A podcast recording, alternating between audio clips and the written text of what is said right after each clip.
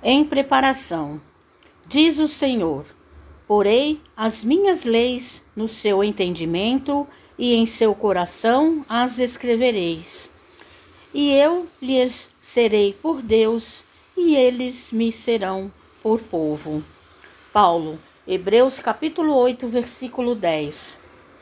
Traduziremos o Evangelho em todas as línguas, em todas as culturas, exaltando-lhe a grandeza destacando-lhe a sublimidade, semeando-lhe a poesia, comentando-lhe a verdade, interpretando-lhe as lições, impondo-nos ao raciocínio, aprimorando o coração e reformando a inteligência, renovando leis, aperfeiçoando costumes e aclarando caminhos.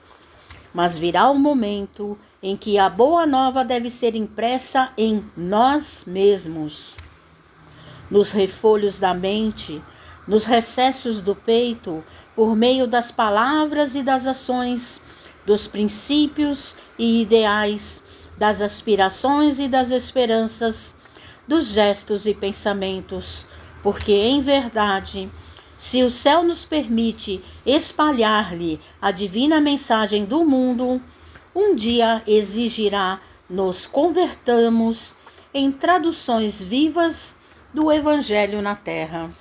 Mensagem de Emmanuel no livro Pão Nosso, psicografia de Francisco Cândido Xavier.